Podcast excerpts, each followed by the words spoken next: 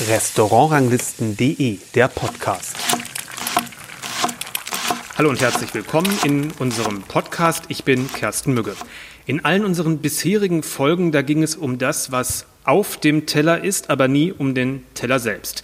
Dabei spielt natürlich bei vielen Köchen, soweit ich das mitbekommen habe, die Wahl des Geschirrs, des Porzellans eine ganz große Rolle. In vielen Top-Restaurants kommen daher Teller auf den Tisch von einer Person, bei der ich jetzt zu Gast bin und die das damit auch im Podcast zu Gast ist, nämlich von Stefanie Hering. Hallo. Hallo. Stefanie Hering ist in Deutschland wahrscheinlich das bekannteste Service im Top-Segment in der, im Fine-Dining-Bereich. Ich habe gelesen, in, weltweit sind Sie in 300 Sterne-Restaurants ähm, präsent mit Teller Tellern oder was auch immer aus, ihren, aus ihrem Geschirrreich sozusagen. Ist das richtig? Ja, das ist richtig. Wir sammeln immer mehr dazu. Es kommen immer mehr dazu. Wir arbeiten so circa mit um die 600 ähm, Hotel-gastronomische Betriebe und davon sind äh, 300 besternt und äh, macht großen Spaß. Gute Quote, würde ich sagen. Gute Quote, finde ich auch. ähm, und wenn man jetzt noch nicht weiß, wer Stefanie Hering ist, nenne ich mal zwei Teller, die wahrscheinlich jeder Gourmet schon mal gesehen hat. Ähm, das eine ist im Grunde ein, ja, natürlich ganz normaler Runderteller, ja. Ähm, und am Rand oder der Rand, die Fahne, sagt man, glaube ich, in Fachkreisen, ist richtig, genau. ja, ne? Ja. Ist so mit so Rillen äh, versehen und die, der erhabene Teil ist so matt. Was genau. das alles auf sich hat, das erklären wir gleich. Und der andere Teller, der glaube ich auch, weil er auch schon sagen wir mal, einige Jahre, vor einigen Jahren entwickelt worden ist, ist der mit ganz vielen Löchern in der Fahne. Genau. Das sind, glaube ich, so die beiden bekanntesten ja. Service und Modelle, äh, würde ich so aus meiner Wahrnehmung äh, sagen. Und mit dem Teller mit den Löchern fange ich ähm, da gerade mal an. Ich habe mal so den Witz gemacht, am Ende entscheidet über den Gewinn des Restaurants der Spüler, nämlich wie viel von diesen Tellern kaputt gehen. Ähm, oh, kann das richtig sein?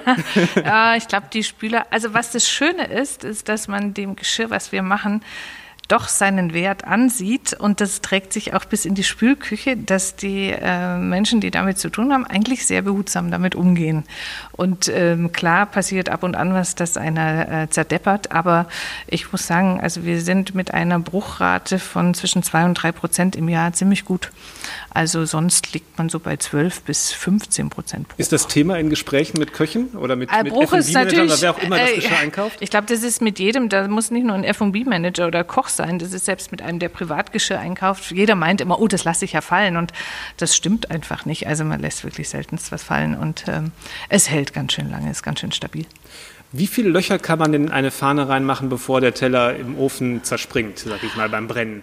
Meistens geht der dann eher kaputt, während wir die, Teller, äh, die Löcher reinbohren. Wir bohren das im lederharten Zustand. Das ist also, da ist das Material noch feucht und äh, man kann ganz, ganz fein durchbohren. Und da entscheidet natürlich die ruhige Hand äh, des Handwerkers. In dem Falle sind es zwei Frauen, die da perfekt äh, äh, geschult sind und auch sehr talentiert sind, die absolut die Nerven behalten, weil das heißt, es, äh, sein Adrenalin zu steuern und eine ruhige Hand und in voller Konzentration dann Loch für Loch zu platzieren und dann durchzustechen. Und das heißt, das ist ja dann ist ja jeder dieser Teller individuell. Ja, jeder ist ein Unikat. Wie sind Sie auf die Idee gekommen, das so zu machen? Denn sowas hatte ich vor, habe ich jedenfalls vorher noch nicht äh, gesehen.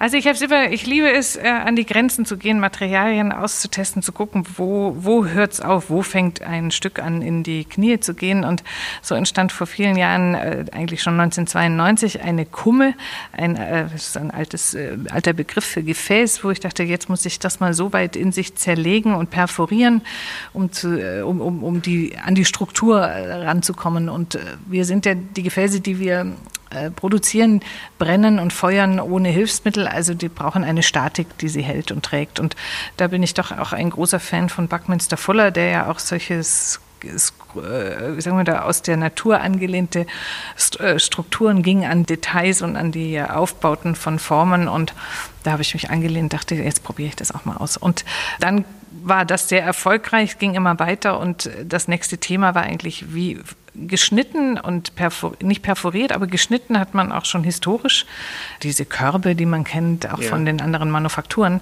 Aber gebohrt hat man nicht und wir sind im 21. Jahrhundert, wir haben natürlich Bohrer, ja, das läuft jetzt alles rund.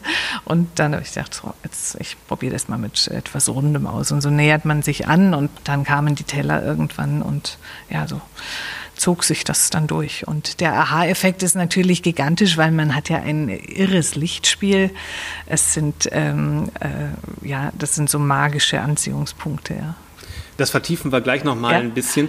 Köche werden ja gerne mal gefragt, äh, gerade im besternten Bereich, ob sie eher sich als Künstler sehen oder als Handwerker.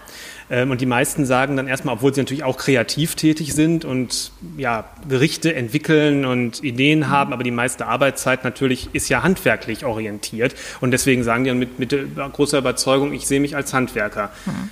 Wie ist das bei Ihnen? Also ich glaube, man braucht beides. Ja, also man muss ein absolut guter Handwerker sein, damit man sich die Träume und die Ideen und die Kunst, die man sich ausdenkt, dass man die umsetzen kann. Und das geht das eine ohne das andere nicht. Also äh, ich brauche, muss ein guter Gestalter, ein guter Künstler sein, damit ich mir überhaupt solche Vorstellungen machen kann, was ich umsetzen möchte. Und wenn ich dann es noch drauf habe, mir das dann auch umsetzen zu können, weil ich es handwerklich weiß, wie es geht, dann ist es, finde ich, ähm, Bingo. Das ist, glaube ich, auch so dann Ihr Berufsweg gewesen, denn was ich ja. gelesen habe, haben Sie äh, Töpferin gelernt, Keramikmeisterin, wenn ich das richtig ja. sage, und staatlich anerkannte Keramikdesignerin. Ja. Äh, sind so die Berufsabschlüsse, die ich, die, von denen ich gelesen habe. Äh, jetzt erstmal eine ganz dumme Frage. Wo hört Töpfern auf und wo fängt Keramikgestaltung an?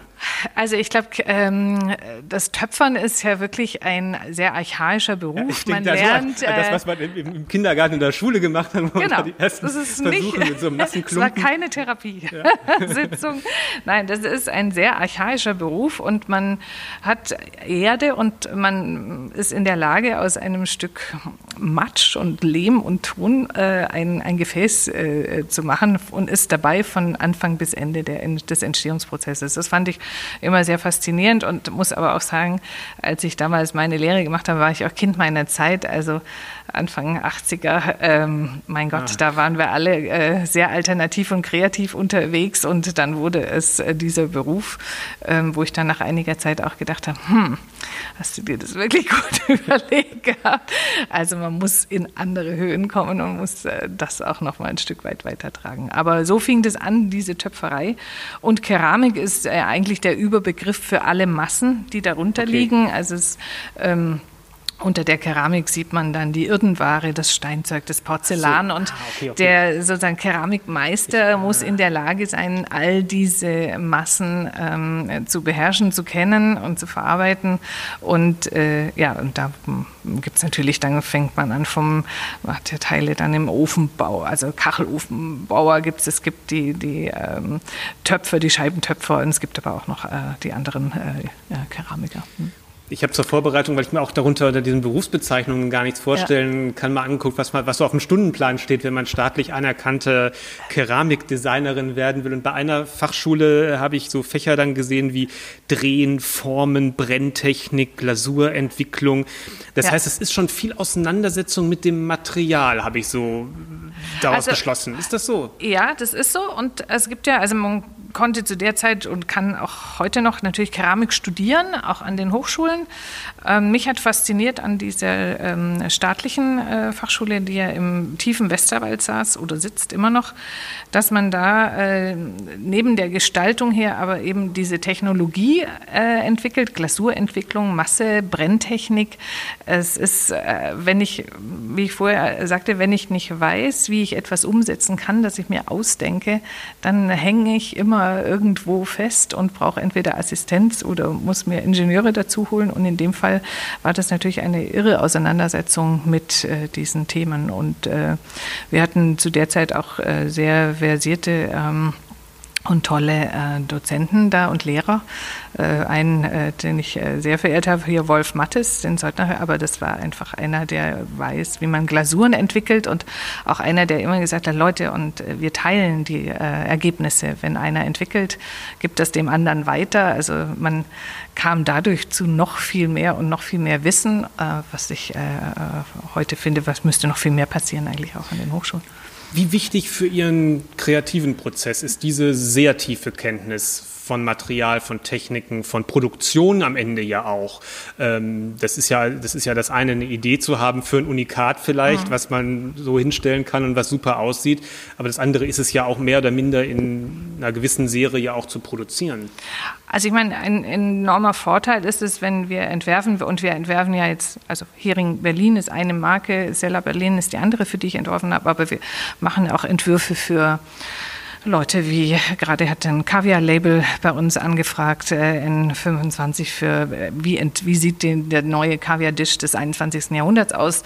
Dann entwickeln wir das in den Werkstoffen, die uns natürlich auch sehr bekannt sind und wo wir uns äh, zu Hause fühlen, auch von den Kenntnissen her. Und das gibt einen ungemeinen Vorteil, weil das, was wir entwerfen, wissen wir, können wir umsetzen. Und das ist auf der einen Seite für den Auftraggeber Geschwindigkeit ähm, das sich nachher dann auch in, in Finanzen äh, widerspiegelt. Und für uns ist es ein, ein großer Vorteil auch dann in der Kommunikation mit der Produktion und dem Austausch. Also da kann jeder dann was äh, mit auch in den Dialog werfen, dass es wieder immer ein Stück weiterkommt. Also diese ähm, der frühere Produktionsleiter äh, von der Manufaktur Reichenbach, mit dem ich jetzt seit über 20 Jahren arbeite, der sagte früher immer, weißt du, geht nicht, gibt's nicht. Wir kommen da schon ran. Hm bei der Beurteilung von, ich sag mal, Qualität im Design. Man kann ja mhm. immer sagen, schön ist, was gefällt. Irgendein mhm. Fan findet sich mhm. wahrscheinlich für alles. Mhm. Aber gerade wenn man so einen fachlichen Hintergrund hat, dann hat man ja auch Qualitätskriterien, mhm. ähm, auch für so kreative Sachen mit an die Hand bekommen. Mhm. Können Sie sagen, was für Sie ein ja, qualitätsvoll designtes Produkt im Bereich Teller, Geschirr ist? Also für mich sind es Dinge, die, ähm, äh, wenn ich mir vorstelle, ich esse in 20 Jahren oder auch in 50 Jahren noch davon, müssen sie immer noch, ähm, sagen wir mal, knacken. Also die müssen so unter Spannung stehen, dass die Form ähm, Zeitlos. Ja, Zeitlosigkeit ist eins, aber man muss es schaffen, in die Oberfläche und in das Stück um, das reinzubringen, dass man auch ein Stück weit sieht, wie es hergestellt ist. Also ich sage immer, wir sind jetzt, wenn wir von Hering Berlin ausgehen, wir sind Manufaktur. Wir arbeiten mit Handwerkern, mit Menschen. Jedes Stück wird von Hand gemacht. Also muss ich in meinem Entwurf also das sind die, die Löcher in dem Teller auch halt Unikate. Genau, genau. Aber ich muss auch im Entwurf eines Tellers, eines Gefäßes das bedenken, dass Menschen es formen und wie sie geformt sind. Und dadurch entsteht für mich dann der Wert auch im Design. Also ich äh, finde es zum Beispiel kontraproduktiv, wenn ich einen Entwurf mache, den die Maschine aber viel besser machen würde. Mhm. Und ich zwinge aber dann äh, einen oder ich fordere damit einen Handwerker heraus, mach doch du die mal von Hand. Ja? Also das ist, äh, finde ich, ein, ganz wichtiger Punkt, auch wenn es um Gestaltung geht und auch um die Wertigkeit. Und, und Funktionalität kommt natürlich auch hinzu. Also ja. wenn ich dann äh, klar einen Teller äh, ähm, hat Funktionen, die er erfüllen muss. Man kann äh, durch wiederum andere äh, Produkte auch Leute und Köche inspirieren, sagen, du könntest ja aber auch mal so oder so essen. Aber es muss immer noch ähm, das Gericht und das, was der Teller dann, was auf dem Teller liegt, das immer noch in einen Rahmen bringen und äh, den Fokus zum Essen führen und ähm, im, im, Japanischen kennen Sie vielleicht, gibt es das Kaitseki mhm. und das sagt 50 Prozent das Gericht und 50 Prozent das Geschirr oder auf dem, was es liegt, ähm, dienen und, und gehören zum gesamtheitlichen Erfolg dann. Und das äh, sehe ich hier genauso. Ja. Da kommen wir gleich mhm. nochmal, gehe ich nochmal mehr ins Detail. Ich komme mhm. nochmal kurz zu dem Punkt, mhm. Äh, den Sie vorher gesagt haben. Also im mhm. Grunde etwas besser zu machen, was der Handwerker äh, besser machen kann als die Maschine, ihn mhm. sozusagen nicht, mhm. ja, also ihn richtig einzusetzen, die menschliche Arbeitskraft richtig einzusetzen. Es sichtbar ähm, machen vor allen Dingen. Das und das, das wollte ich gerade sagen. Und mhm. das sichtbar zu mhm. machen. Mhm. Sie als Profi sehen das natürlich. Mhm. Ich sehe es nicht, aber würden Sie sagen, die meisten Leute äh, fühlen das ja. und nehmen ja. das unterbewusst wahr ja. und erkennen absolut. deswegen Qualität auch? Ja. ja. Also man nimmt natürlich, man nimmt es leichter im Vergleich wahr. Mhm. Also wenn Sie gewichtsmäßig meinen Sie mit leichter? Nee, nicht, oder, nee oder, im oder Vergleich, also so, äh, leichter, einfacher, äh, einfacher mhm. ähm, äh, im Vergleich äh, da, wenn Sie einen äh, industriellen Teller haben und sehen dann einen handgemachten, ja. dann sehen Sie sofort, dass das was anderes ist und dass der Sie auch mehr berührt. Und weil mhm. Sie vorher darauf ansprachen, die berühmten Rillen im Porzellan, die wir von Hand pinseln und auswaschen und eine ungeheure äh, Arbeitszeit da rein, wo man denkt, na, das ist vielleicht jetzt eine Arbeitsbeschaffungsmaßnahme. Nein, ist es nicht, weil weil das Ergebnis ist eben, die Struktur ist von Hand gemacht und die ist nicht in der Maschine gedreht. Die Maschine macht sie wieder eigentlich tot. Aber die Hand, die eben vielleicht auch mal leicht äh, verrutscht oder ja, nicht jeder ist jeden Tag gleich drauf, auch wenn das super Leute sind, die da den Pinsel in der Hand haben. Aber das, was an Emotionen dadurch auf einem Tisch entsteht, die ist, ähm, die spürt man. Mhm. Sie haben die Rillen gerade angesprochen. Wir sitzen hier gerade vor einem, ich sag mal, einem Hocker oder ein kleiner, kleiner Kaffeetisch, äh, Beistelltisch, wo obendrauf so eine Schale ist. Ähm, Wie so ein Tablett, ja. Tablett, ja. ja. Gut, ich, Sie, sehen, Sie sehen, ich bin da mit den Begriffen nicht ich so sicher. Ihnen, ja. ja, ja, danke, danke. ähm, äh, wo genau diese Rillen zu sehen sind. Und das sind eben diese bekannten matten Rillen. Das, ist, das nennt sich dann Biskuitporzellan. Das genau. habe ich richtig recherchiert. Genau, ja? genau, das ist richtig recherchiert. Und ähm, können Sie erklären, dass matt, ist, ist es das Matte, was das Biskuit ausmacht oder woher kommt, äh, was, was, was ist es genau? Also als Biskuitporzellan bezeichnet man ein Porzellan, das nicht glasiert ist, also wo keine glasartige Über, kein glasartiger Überzug drüber liegt. Und äh, mich hat das fasziniert. Wir haben Feldspat, Quarz und Kaolin, die Bestandteile des Porzellans. Und bei Biskuit das zeigt sind Gesteine, man, ne? Genau, ja. äh, bei Biskuit zeigt man nur dieses Material in mhm. seiner Schönheit. Früher hat man es als weißes Gold bezeichnet und ich wollte das nie zudecken, weil es ist einfach unendlich schön. Und den, den, den, das Spiel dann zu machen mit glasierten Flächen und Biskuitflächen und das in einer Fertigung, dann äh, sie in eine, in eine, serielle Fertigung zu bringen, dann in der Manufaktur, das war dann die Herausforderung, der ich mich da gestellt habe ich sag mal, kurzer, kurzer Einschub. Als jemand, der sein Essen fotografiert und das bei Instagram postet, mag ich das besonders, weil da kein Licht reflektiert wird vom, vom Restaurant. Aber das ist das, was es dann am Ende auch ausmacht. Also das fokussiert dermaßen auf das, was genau. in der Mitte liegt. Ganz genau. Und lenkt nicht ab durch Lichtreflexe. Und das ist schon, also das nimmt man wahr. Ganz ja? genau. Das ist, das ist, das ist ganz ja. genau, was das Besondere ausmacht. Und das haben Sie so als erste groß rausgebracht. Sehe ich das richtig oder ist das nicht ganz. Äh, also sagen wir so, ich habe das Porzellan nicht erfunden. Nein, nicht ja, Porzellan, aber, aber, ich habe aber mir eine Sprache entwickelt, die äh, für mich war es ganz wichtig, wenn ich mich jetzt also ich habe mich äh, in den äh, sagen wir, Manufakturen äh, nicht mehr zu Hause gefühlt und dachte, ich muss ein Geschirr entwickeln, das den Geist des 21. Jahrhunderts widerspiegelt, auch die Art und Weise, wie wir essen. Es haben sich ja auch die Kulinarik hat sich verändert, die Köche haben sich verändert, Köchinnen auch. Ja, ähm, also es hat äh, tat viel. Es wurde internationaler, globaler und für mich war klar, wenn ich jetzt ein, ein, ein Manufakturprodukt, weil ich sehr dem Handwerk verbunden bin und auch meine mit, einem guten, mit einer guten Gestaltung kriegt man ein Handwerk auch über Generationen hinweg weiter äh, äh, entwickelt und kann es auch am Leben erhalten. Aber dazu muss man sich bewegen und auch mal neue Wege gehen. Und ähm, da war ich dann zu dem Zeitpunkt mutig, weil es keiner mit mir machen wollte. Und dachte, ich mache es halt alleine.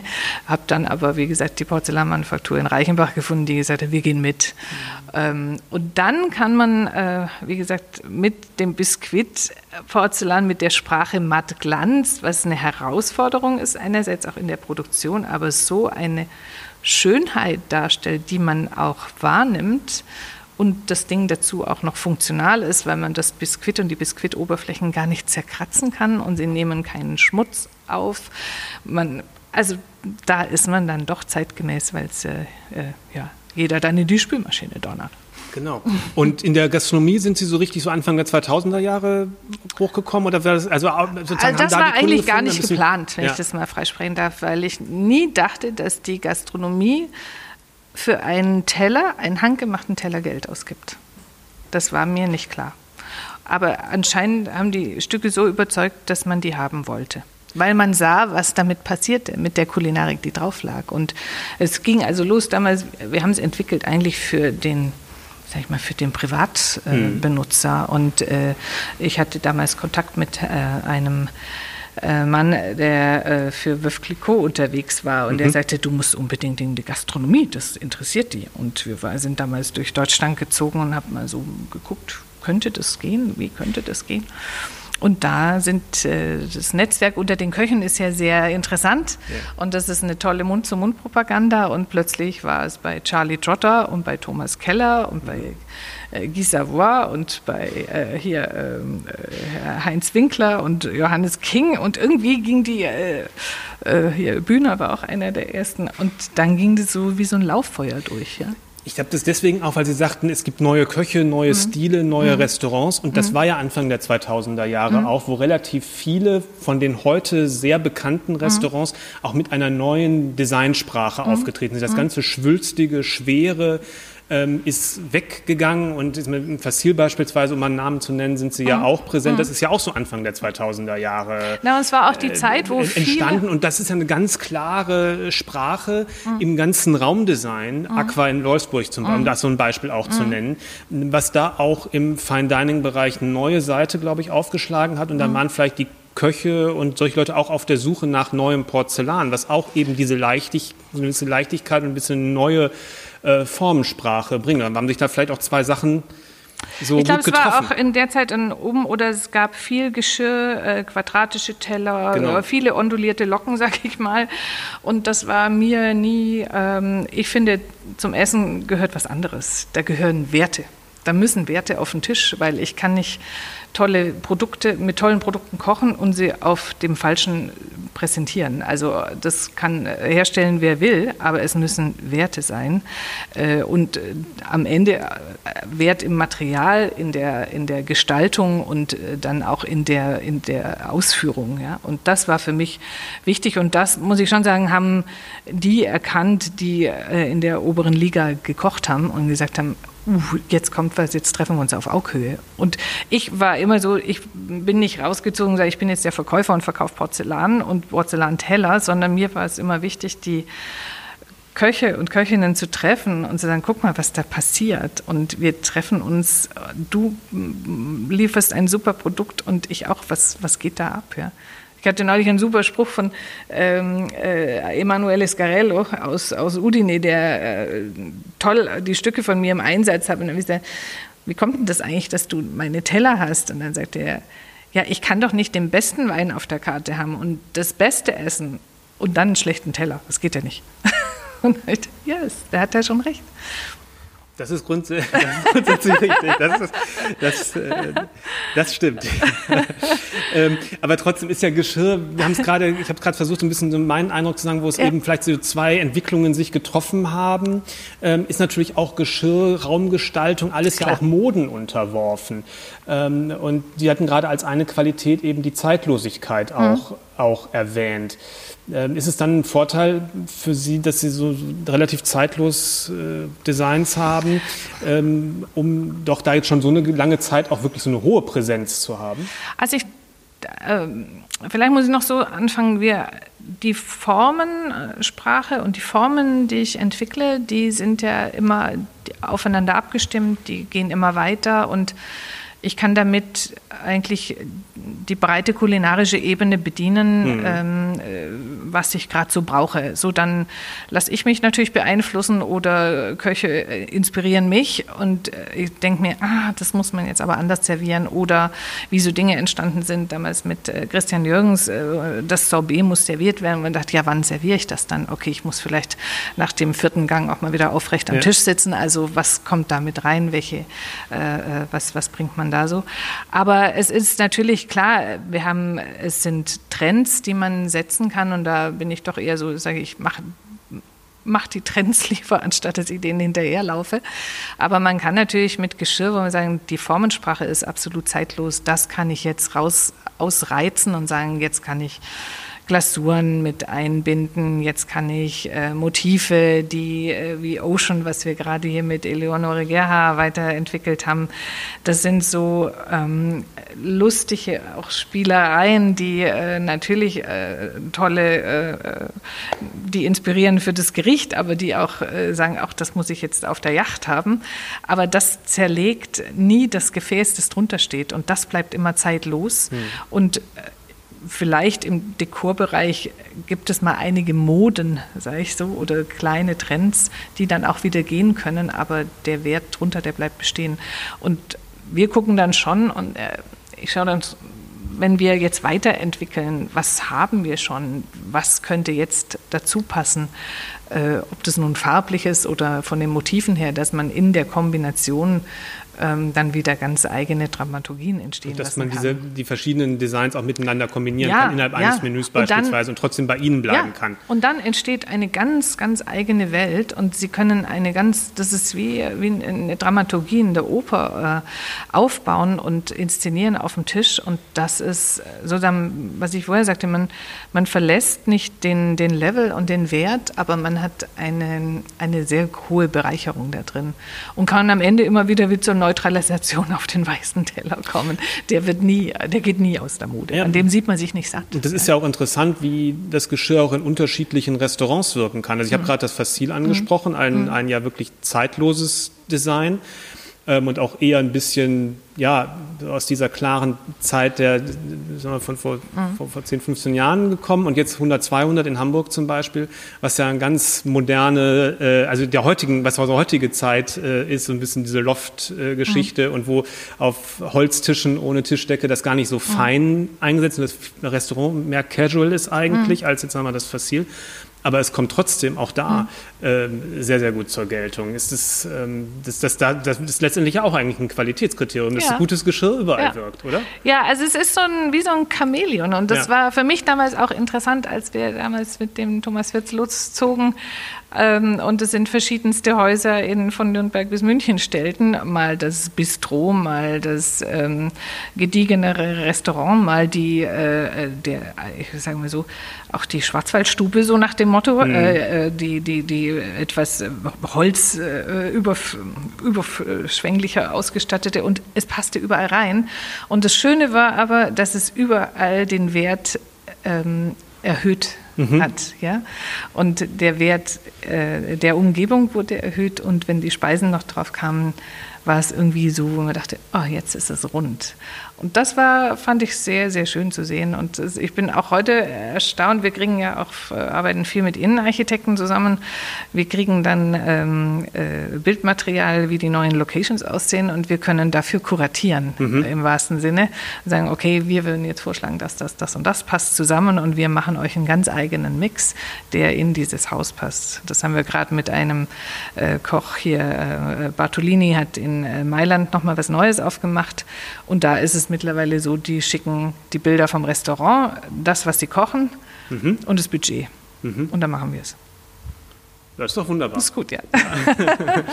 Ähm, genau, wa- wa- was Sie kochen, das Hm. ist ja dann für Sie wahrscheinlich so, ich sag mal, die Proportion und die Form und wie es angerichtet ist, äh, das Ja, Entscheidende schon. und nicht unbedingt die Produkte, also ob das jetzt Fisch oder Fleisch ist, nehme ich mal an. Ne? Also das nicht, aber, Aber es ist schon sowas, ja. entscheidend, äh, also wie hat, wie, wie, welche Kreativität bringt äh, der Koch auf den Teller? Mhm. Und da sind sie ja alle doch unterschiedlich und anders und dann zu sehen, ah, wo kann man den abholen oder was muss ich ihm liefern, damit er mit seiner Kunst da nach vorne gehen kann.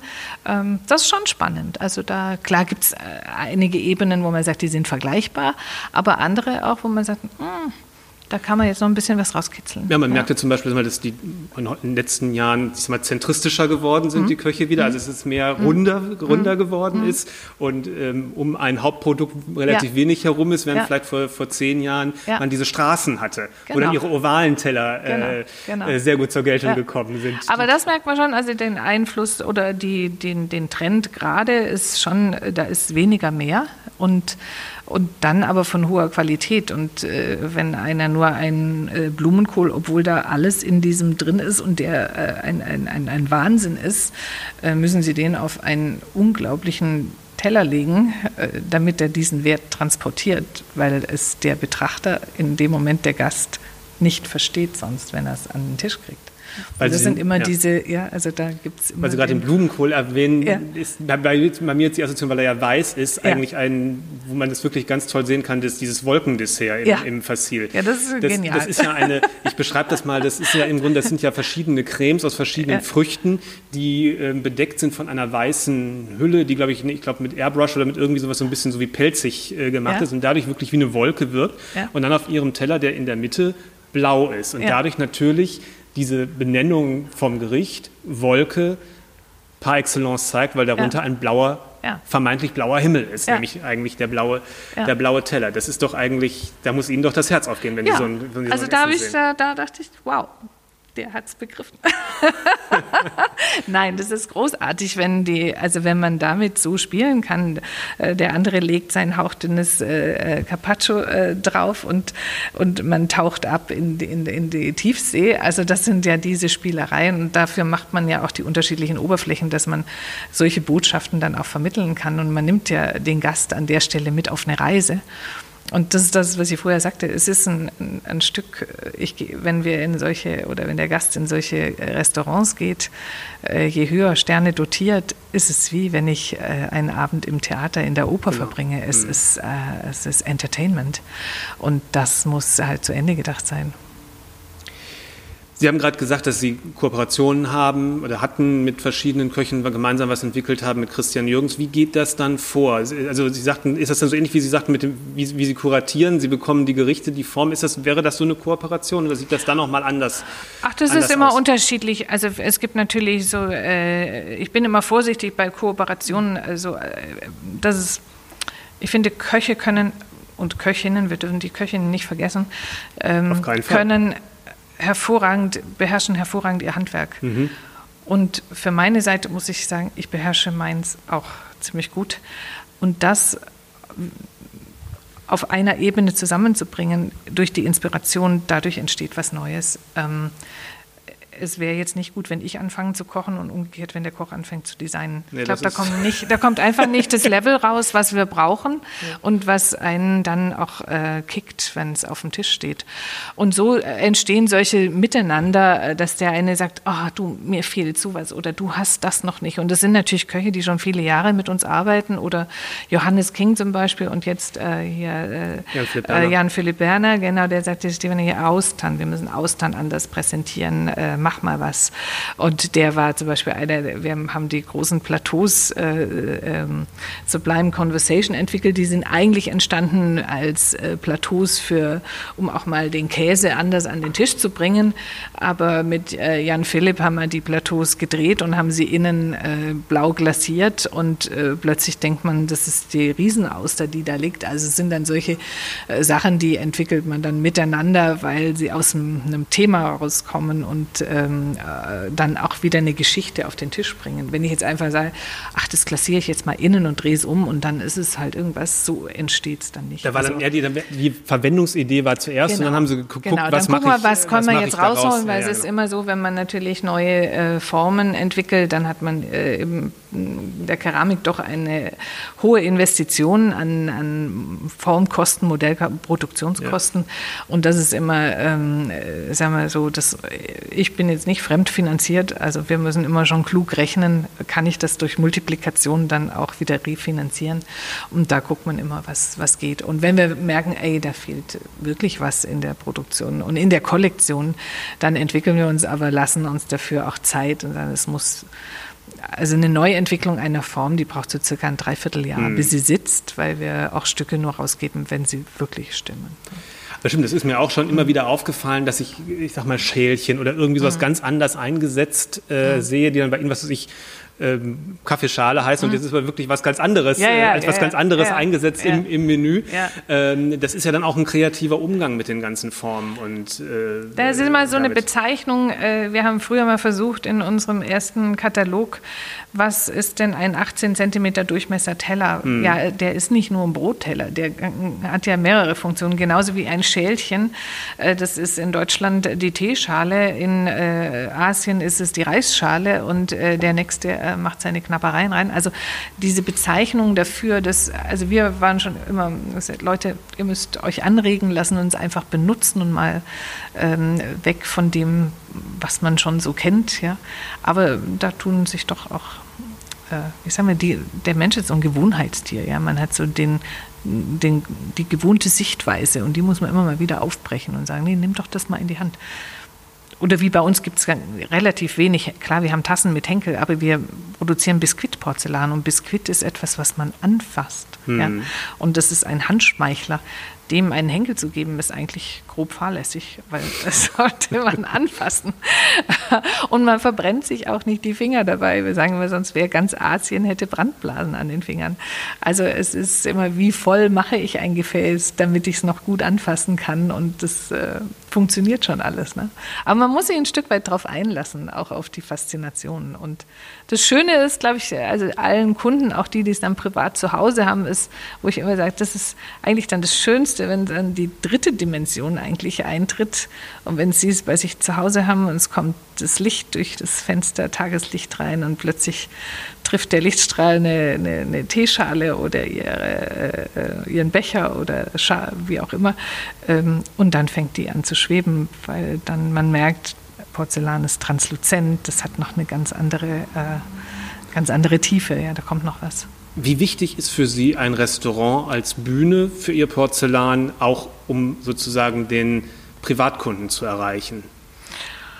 Also ich glaube, jeder freut sich, wenn er von tollen äh, Tellern essen darf und lässt sich dadurch vielleicht auch inspirieren, mal privat darüber nachzudenken, was er im Schrank stehen hat. Ähm, das ist was Tolles. Äh, ähm, es ist auch äh, schön, wenn wir Kunden hier reinbekommen und sagen, oh, ich habe da und davon davon gegessen, jetzt möchte ich mir auch mal solche Teller leisten. Ähm, ja, das ist, äh, wenn man Dinge sehen kann und sie erleben kann und ähm, dann auch klar wird, oh, die sind ja auch äh, beständig, wenn sie eine Gastronomie durchhalten, halten sie eine Privatgeschichte dreimal durch. Ähm, das ist sehr schön und äh, ich muss sagen, auch weltweit, was die ähm, Meister ihres Fachs daraus machen, ist schon toll. Ja. Hm wir kommen ja jetzt aus einer Zeit, Corona, Lockdown und mhm. diese, diese, ganzen Sachen, wo sicherlich die Restaurantszenerie sich verändern wird. Es gab mhm. vorher auch schon Veränderungen. Ich habe es schon angedeutet, dass vieles wird casual an der einen oder anderen Stelle. Mhm. Ich sag mal, kommen eher ja, ich sag mal, äh, etwas, etwas robuster getöpferte Teller oder sowas mhm. zum, zum Einsatz oder Holz oder diese aus irgendwelchen Tonsachen, die so schlimm kratzen, wenn man mit einem Messer und Gabel drüber geht. Ja. Also das, ist, das muss doch für Sie wie, äh, im Ohr dann ganz schlimm sein, wenn Sie im Restaurant sind. Also Geräusche. Also das finde ich wirklich schlimm, weil das ist dann so, wo ich denke, ah, das ist nicht das zu Ende Sie gedacht. Besser, ja.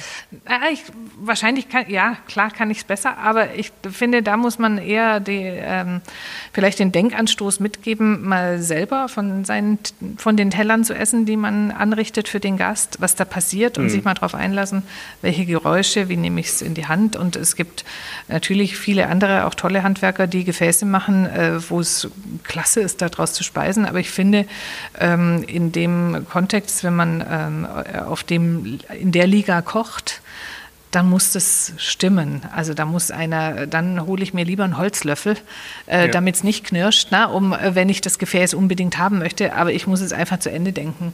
Und ähm, äh, nee, also es passiert viel und ich finde auch, das, als der erste ja. Trend damals kam mit, äh, glaube ich, vom Noma rüberschwappen, wir töpfern jetzt alle nur noch im Umkreis von 50 Me Kilometern, dachte ich, super, dann äh, finden alle mal wieder raus, wo die Handwerker eigentlich sitzen mhm.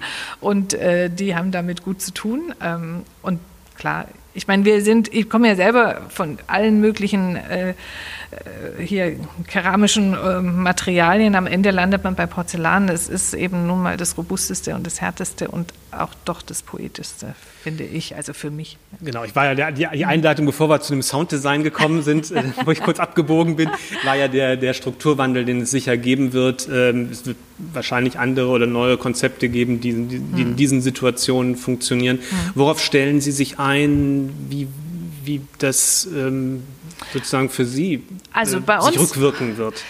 Äh, wir haben jetzt durch Corona natürlich auch, äh, sagen wir mal so, die Hälfte unseres Umsatzes machen wir mit der Gastronomie. Und wir sind natürlich am Anfang auch äh, wie die Gastro auch in den Keller gefahren, dachten, mhm. na super, okay, das muss das andere Standbein, die Innenarchitektur und die, äh, das Privatgeschäft äh, nach oben ziehen. Aber wir merken jetzt, wo Corona wieder durch ist oder jetzt die neuen Konzepte äh, da auch an den Lauf gehen, ähm, wir merken doch die Beständigkeit auch der Kunden, die im Top-Level arbeiten und die kommen alle zurück und die kommen alles noch mit einer viel höheren Dynamik zurück und sagen, der Gast, der jetzt rausgeht, der will wirklich was sehen. Ja, ich meine weniger in ökonomischer Hinsicht, sondern eher so in Formen, weil vielleicht sagt man wieder neue, ja, äh, also neue man ist mutiger. oder man ist, na, Ich glaube sogar, man ist mutiger. Also mhm. lässt, wir haben ja diese neue Serie entwickelt, Evolution, wo ich am Anfang dachte, hm, ob ich da nicht zu sehr herausfordere, weil das schon ein, so ein Spagat ist zwischen ein bisschen der Historie, also historischen Geschichte, aber dann doch äh, beinahe modern und äh, lassen sich da Leute drauf ein. Und das tun sie. Also man merkt so, okay, man lässt so Emotionen zu und man will wieder ein bisschen was gucken und was erfahren und, und man macht auf für was Neues. Das finde ich, also das ist schon jetzt in der Zeit sichtbar Neugierde und wieder was sich darauf einlassen wollen. Ne? Also wir können davon ausgehen, ähm, Genuss wird weiterhin nicht nur auf dem Teller stattfinden, sondern auch ähm, sozusagen mit darunter, mit dem, ja. dem, was unter den Speisen liegt ja, sozusagen. Kann, also kann ich gar nicht aufhören. Das wäre wieder meiner Natur. vielen, vielen Dank, Stefanie Hering, dass Gerne. Sie zu Gast waren bei uns im Podcast. Ähm, die nächste Folge kommt in zwei Wochen, wenn man den Podcast abonniert, sogar ganz automatisch. Vielen Dank nochmal bei Ihnen und ich freue mich. Vielen Dank, danke Gespräch. Für alle, die, die zugehört haben, denn ich glaube, das war ein sehr schönes Gespräch. Danke sehr. danke auch.